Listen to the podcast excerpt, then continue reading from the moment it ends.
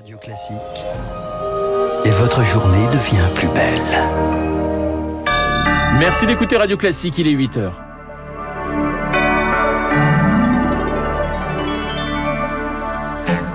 La matinale de Radio Classique avec Renaud Blanc. Saint-Étienne du Rouvray se souvient six ans après l'assassinat du père Hamel. Radio Classique est retourné dans cette paroisse de la banlieue de Rouen. Le procès de ce drame commence aujourd'hui à Paris. Attention si vous pensiez avoir le temps de faire votre dose de rappel. Le délai passe demain de 7 à 4 mois après la dernière injection. Et puis l'or olympique, enfin pour Gabriela euh, Papadakis et Guillaume Cizeron en danse sur glace. Un titre conquis tout en grâce cette nuit sur l'élégie de Gabriel Fauré. Radio Classique. Et le journal de 8 heures nous est présenté par Lucille Bréau. Bonjour Lucille. Bonjour Renaud, bonjour à tous. À la une, le procès de l'assassinat du père Hamel. Il s'ouvre aujourd'hui. Le 26 juillet 2016, ce prêtre catholique était tué de plusieurs coups de couteau en pleine messe dans son église de Saint-Étienne du Rouvray, en banlieue de Rouen. Près de six ans après, quatre personnes sont jugées devant la cour d'assises spéciale de Paris. Trois proches des deux assaillants djihadistes tués par la police et l'instigateur présumé, Rachid Kassim, disparu en Irak en 2017. Dans la paroisse du Père Hamel, l'émotion est encore très vive. Rémi Vallès y est retourné pour Radio Classique. Dans l'église Sainte-Thérèse, une photo grand format du Père Hamel est accrochée au mur, un peu comme s'il veillait encore sur les fidèles.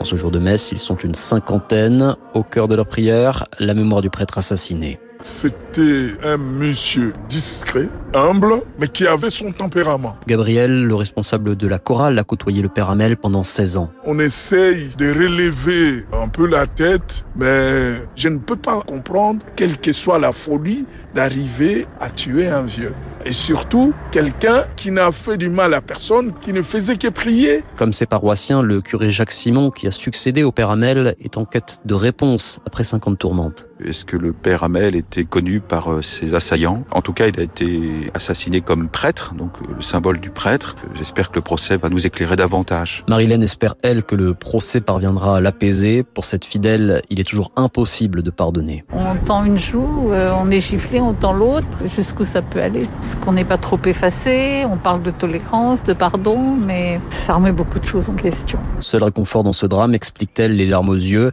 Depuis 2016, la paroisse a tenu et s'est même renforcée dans la communion. Le reportage de Rémi Vallès à Saint-Étienne du Rouvray. Le procès doit durer quatre semaines. Lucille, cette information de dernière minute, un homme armé d'un couteau a menacé des policiers, gare du Nord à Paris. Les faits se sont produits à 7 heures ce matin. Une patrouille de policiers a été menacée par un individu armé d'un couteau d'une trentaine de centimètres dans les transports en commun franciliens. Deux policiers ont fait usage de leurs armes. C'est Gérald Darmanin qui l'annonce à l'instant sur Twitter.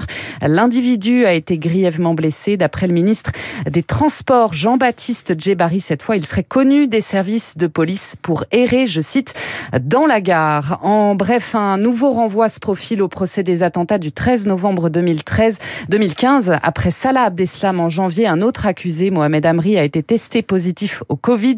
Cela devrait compromettre la reprise de l'audience demain. Le convoi anti-pass français en route pour Bruxelles ce matin, malgré l'interdiction des autorités belges de manifester dans la capitale. Hier soir, 1300 véhicules environ ont fait escale à une dizaine de kilomètres de Lille. Après avoir manifesté à Paris, ils ont reçu la consigne de franchir la frontière par petits groupes.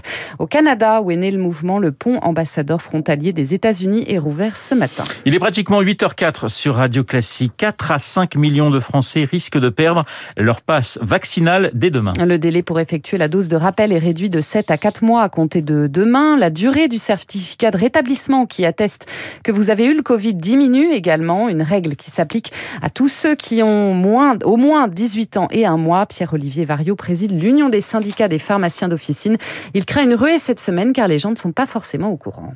Ils sont restés sur un, un pass sanitaire de 7 mois. Ils n'ont pas compris que ça passait à 4 mois. Et quand on leur dit euh, faites attention, dans quelques jours votre passe sera plus valable, ils sont tous surpris. Je m'attends à ce qu'on ait une, grosse grosse demande de qu'il va falloir organiser. Entre le moment où on commande des vaccins et le moment où on les reçoit, il y a 12 jours. Euh, là, si d'un seul coup on se met à avoir 30 ou 40 vaccins par jour, j'aurais pas de quoi faire la, la semaine. Donc il va falloir qu'on dise aux gens, bah non, j'ai pas les vaccins, revenez, on va prendre les rendez-vous, enfin on va repartir dans une galère au, niveau de l'organisation. Propos recueillis par Rémi Pfister. Côté chiffres, le nombre de contaminations poursuit sa décrue, moins 44% en moyenne sur une semaine. Le nombre d'hospitalisations aussi est en baisse sur 7 jours. Lucille, le paiement fractionné bientôt possible pour les billets de train. Selon le Parisien, la SNCF s'apprête à proposer à ses clients de régler en plusieurs fois. Cette pratique s'impose déjà depuis plusieurs années dans le e-commerce. Selon une étude Kantar, 37% des Français ont déjà eu recours à cette sorte de mini-crédit.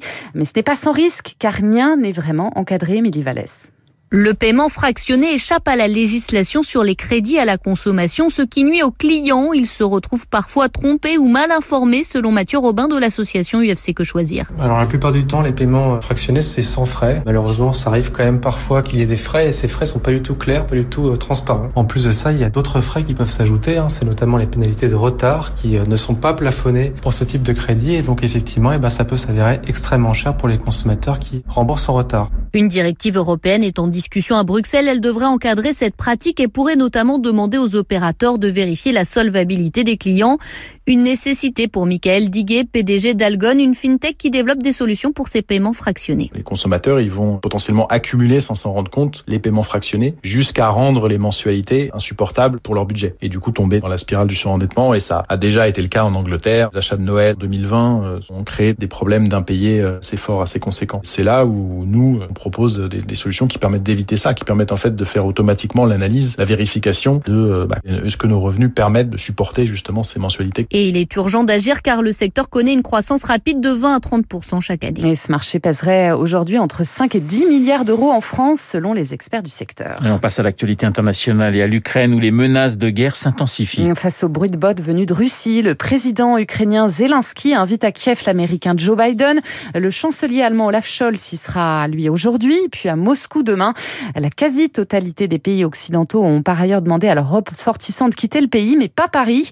Jackie est français, il habite à Jitomir, à 130 km à l'ouest de la capitale, et il sent l'inquiétude monter c'est très très chaud quoi. J'ai vu passer des trains chargés de chars d'assaut. Les compatriotes sont un petit peu euh, affolés et il y a 1064 Français en Ukraine, euh, la plupart euh, vont partir. L'ambassadeur recommande pour ceux qui partent de le faire très tôt et puis pour ceux qui décident de rester de stocker un petit peu de choses, faire le plein de carburant. Moi je change rien. Je vais pas laisser ma compagne, ma maison, quoi qu'il se passe, je serai là.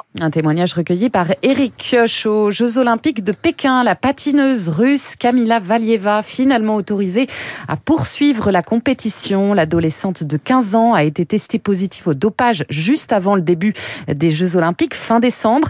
Mais le tribunal arbitral du sport estime ce matin que la privée d'épreuves sans avoir examiné le fond de l'affaire lui causerait un préjudice irréparable. Le, programme court féminin est prévu demain. À l'instant, le comité olympique américain se dit déçu de cette décision. Et puis l'or, enfin pour Guillaume Cizeron et Gabriela Papadakis en danse sur glace. Quatre ans après leur échec douloureux en Corée du Sud, le couple a été sacré champion olympique. Cette nuit, c'est le dernier titre qui manquait. Alors immense palmarès, quintuple champion d'Europe, quadruple champion du monde. On écoute leur réaction à l'issue.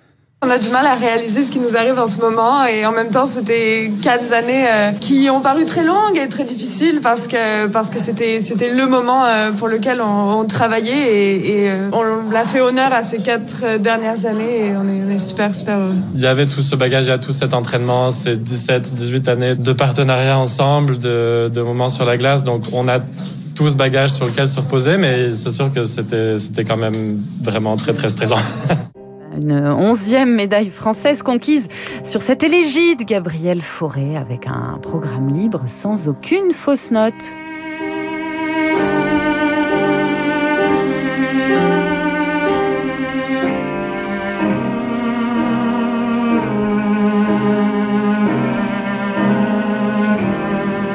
Gabriel Forêt pour conquérir l'or olympique, c'est plutôt pas mal. Hein c'est magnifique. C'est magnifique. Merci Lucille, on vous retrouve à 9h pour un prochain journal. Dans un instant, euh, mon invité, le politologue Dominique Régnier, et puis l'édito politique de